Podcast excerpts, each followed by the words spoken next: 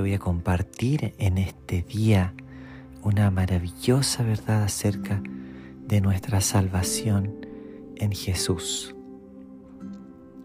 Antes, te desafío a que puedas hacer el siguiente ejercicio, incluso lo puedes hacer después de escuchar este episodio, es que le preguntes a tres personas lo siguiente. Si en el día de hoy mueres y te encuentras con Dios, ¿por qué Dios te dejaría entrar en el cielo?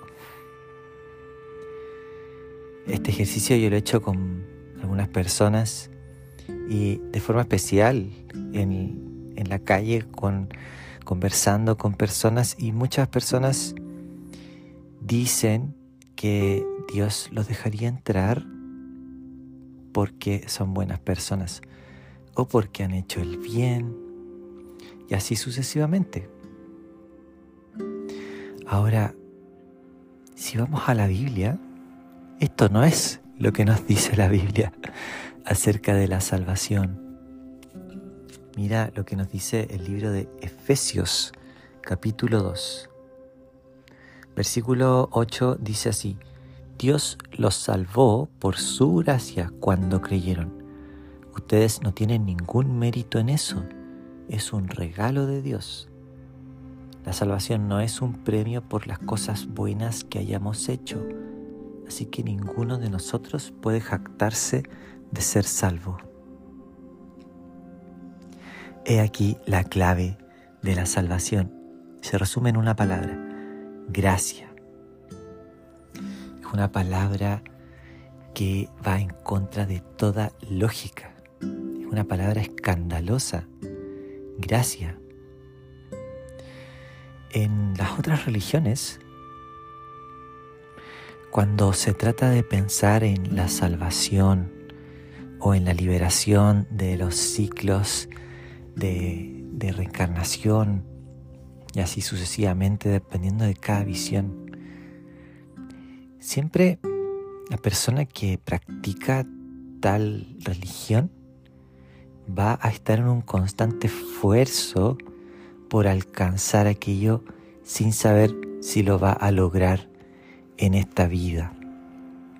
Es como la típica imagen de un gato que tiene colgada por delante un pescado y lo va persiguiendo y persiguiendo y siempre está delante y nunca lo alcanza porque cuando se trata del el esfuerzo humano pareciera que nunca nunca es suficiente. Bueno, la gracia de Dios viene a romper con esa lógica, tal como nos decía el versículo en Efesios 2, que la salvación no es un premio por las cosas buenas que hayamos hecho. Exactamente, no nos vamos al cielo porque Dios dice, ok, ya hiciste más bien en tu vida que mal, entonces ahora sí te vas al cielo. Eso no es gracia. Eso está puesto como esa visión eh, pone en el foco al ser humano.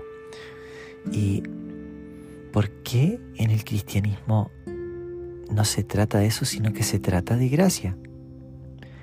Y la respuesta está en el Evangelio de Jesús, está en la cruz de nuestro Señor Jesucristo, donde Él murió en nuestro lugar. Jesús murió por nosotros tomando nuestro lugar en la cruz. Jesús sufrió el castigo que nosotros debíamos haber sufrido. Jesús tomó en sí mismo la paga del pecado que es la muerte, según nos dice la Biblia en el libro de Romanos 3:23, que por cuanto todos pecaron están destituidos de la gloria de Dios. Así que es Jesús quien abrió un camino. Y ahora todo aquel que en Él cree no se pierde, sino que tiene vida eterna, según Juan 3:16. Entonces, la salvación es un regalo, pero este regalo hay que recibirlo. piensa que en este momento tienes tus manos llenas de, de cosas o de un objeto y el Señor te quiere dar su salvación. ¿Qué es lo que deberíamos, qué es lo que deberías hacer tú con aquel objeto que tienes en tus manos? Deberías soltarlo, ¿cierto? Para poder recibir. Asimismo es la salvación. Para recibir la salvación necesitamos entregarle al Señor nuestra vida. Necesitamos recibir a Jesús como nuestro Señor y Salvador. Piensa en la siguiente imagen. Algunas personas ven a Jesús como si fuese un cartero, alguien que toca el timbre de, de su corazón y ¿qué haríamos nosotros si viene, por ejemplo, un cartero a nuestra casa? Pregunto, ¿lo dejaríamos entrar y conocer cada rincón de nuestra casa? Lo natural es que no, porque ni siquiera conocemos personalmente a la persona que nos viene a entregar el correo. Sencillamente deja un mensaje y se va. Muchas personas todavía ven a Jesús de esta manera. Están solamente como espectadores y podríamos decir como lectores pasivos de la Biblia, como un libro popular y de, cultura pero todavía no le han dicho a Jesús que entre a sus vidas. Otras personas ven a Jesús como un plomero. ¿Qué hacemos con un plomero? Cuando viene a nuestra casa, ¿qué es lo que viene a arreglar? A arreglar solamente algunas cosas que se han roto o que están mal. Entonces lo dejamos entrar a ese espacio, por ejemplo el baño, arregla lo que estaba mal y luego se va. Usualmente no invitaríamos a, un plomero a, conocer eh, los rincones más íntimos de nuestro hogar, ¿cierto? Entonces para algunas personas Jesús todavía es un plomero.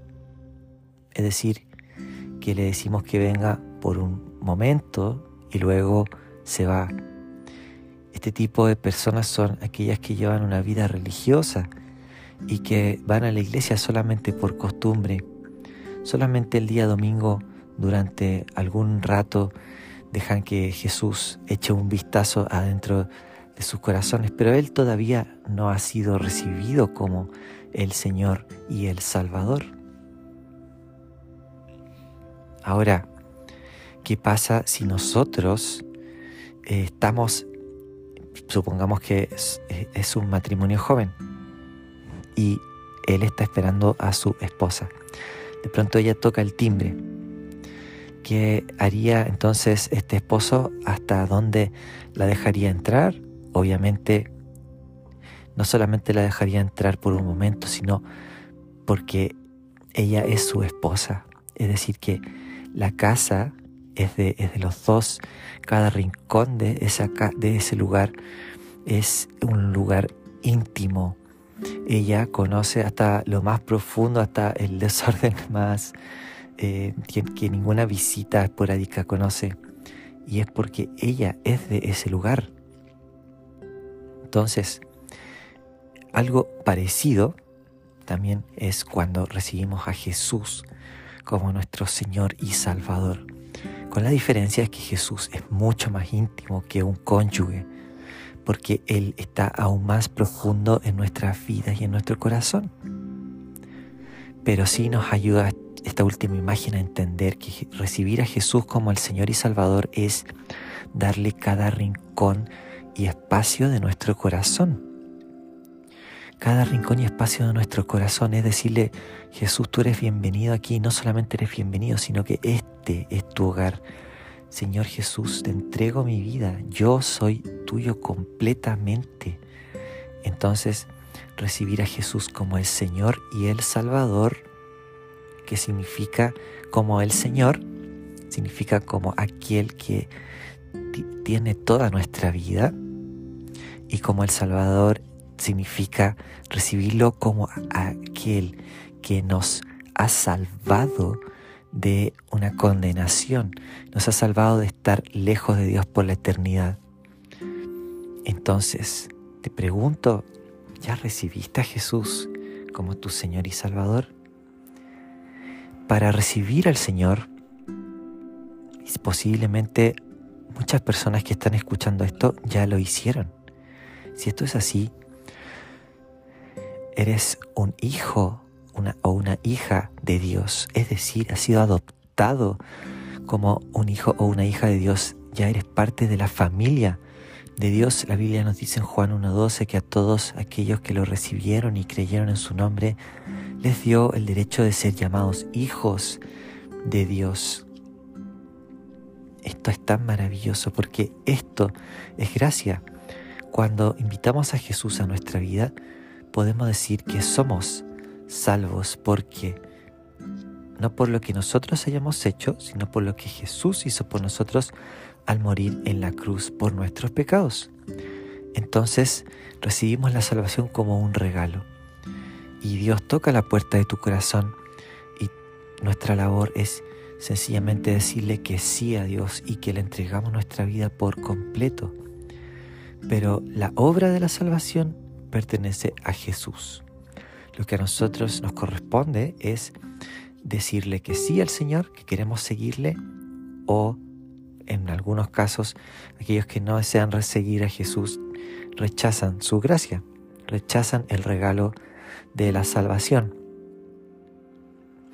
Ahora que estas imágenes nos ayudan a entender qué es la salvación, posiblemente, como te decía, algunos ya hicieron este paso de fe, pero te quiero decir también que la salvación, desde el día en que tú le dices a Jesús que entre en tu vida, comienza la salvación, ya comienza.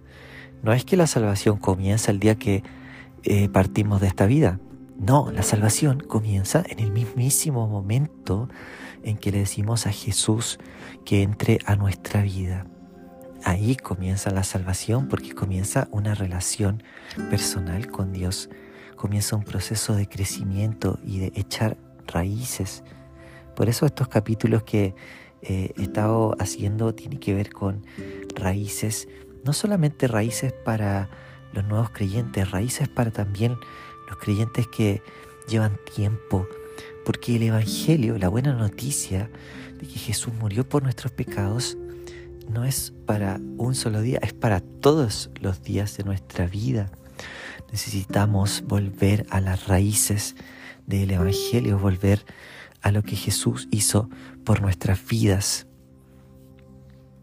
Así que pensando en esto, yo te voy a invitar a que si ya hiciste esta oración, de recibir a Jesús, te alegres porque tu nombre está escrito en los cielos. Te alegres de que la salvación de Dios ha llegado a tu vida, no como un premio por tus buenas obras, sino sencillamente por gracia de Dios, como un regalo inmerecido. Así que lo que voy a hacer ahora es una oración en la que invito a Jesús a ser el Señor de cada rincón y espacio de mi vida. La voy a hacer como en primera persona, así también tú puedes ir diciendo amén y puedes ir asintiendo lo que yo voy orando, si es que así decidas hacerlo en, esta, en este momento. Así que vamos a orar para recibir a Jesús y también para renovar nuestro compromiso. Vamos entonces a hacer esta oración. Señor Jesús, reconozco mi necesidad de ti. Abro la puerta de mi corazón y te recibo con todo mi ser. Te abrazo y te pido que seas el Señor de cada espacio y rincón de mi vida y te quedes para siempre pido que seas mi Salvador, porque solamente por lo que tú hiciste por mí en la cruz que puedo recibir salvación, porque tú diste tu vida para traer salvación. Te entrego mi vida por completo Enséñame a caminar contigo. Me arrepiento de mis pecados y vuelvo mi vida a ti. Y en este día renuevo mi compromiso y amor por ti. Gracias por tu salvación. La recibo por gracia. Aun cuando no la merezco, pero tu amor es más grande que mi pecado y la recibo en fe. En tu nombre Jesús. Amén. Amén, amén. Bueno, si hiciste esta oración por primera vez, me encantaría saberlo. Que puedas escribirlo en, sea si estás escuchando esto en YouTube, lo puedes escribir en los comentarios también puedes escribirme por Instagram para, para contar de tu decisión o incluso en Spotify también permite en una pregunta al final como encuesta que puedas escribirlo. Em, también te quiero invitar a que puedas compartir este episodio con alguien más, con alguien que piensas que necesita escuchar el mensaje de la salvación, quizás pueda estar confundido o no sabe bien acerca del mensaje de la Biblia. Así que estoy muy contento de que hayamos podido volver a hablar de lo esencial del Evangelio, que se trata acerca de Jesús. Nosotros podemos amarlo a Él porque Él nos amó primero. Que tengas un hermoso día y nos vemos en el siguiente episodio.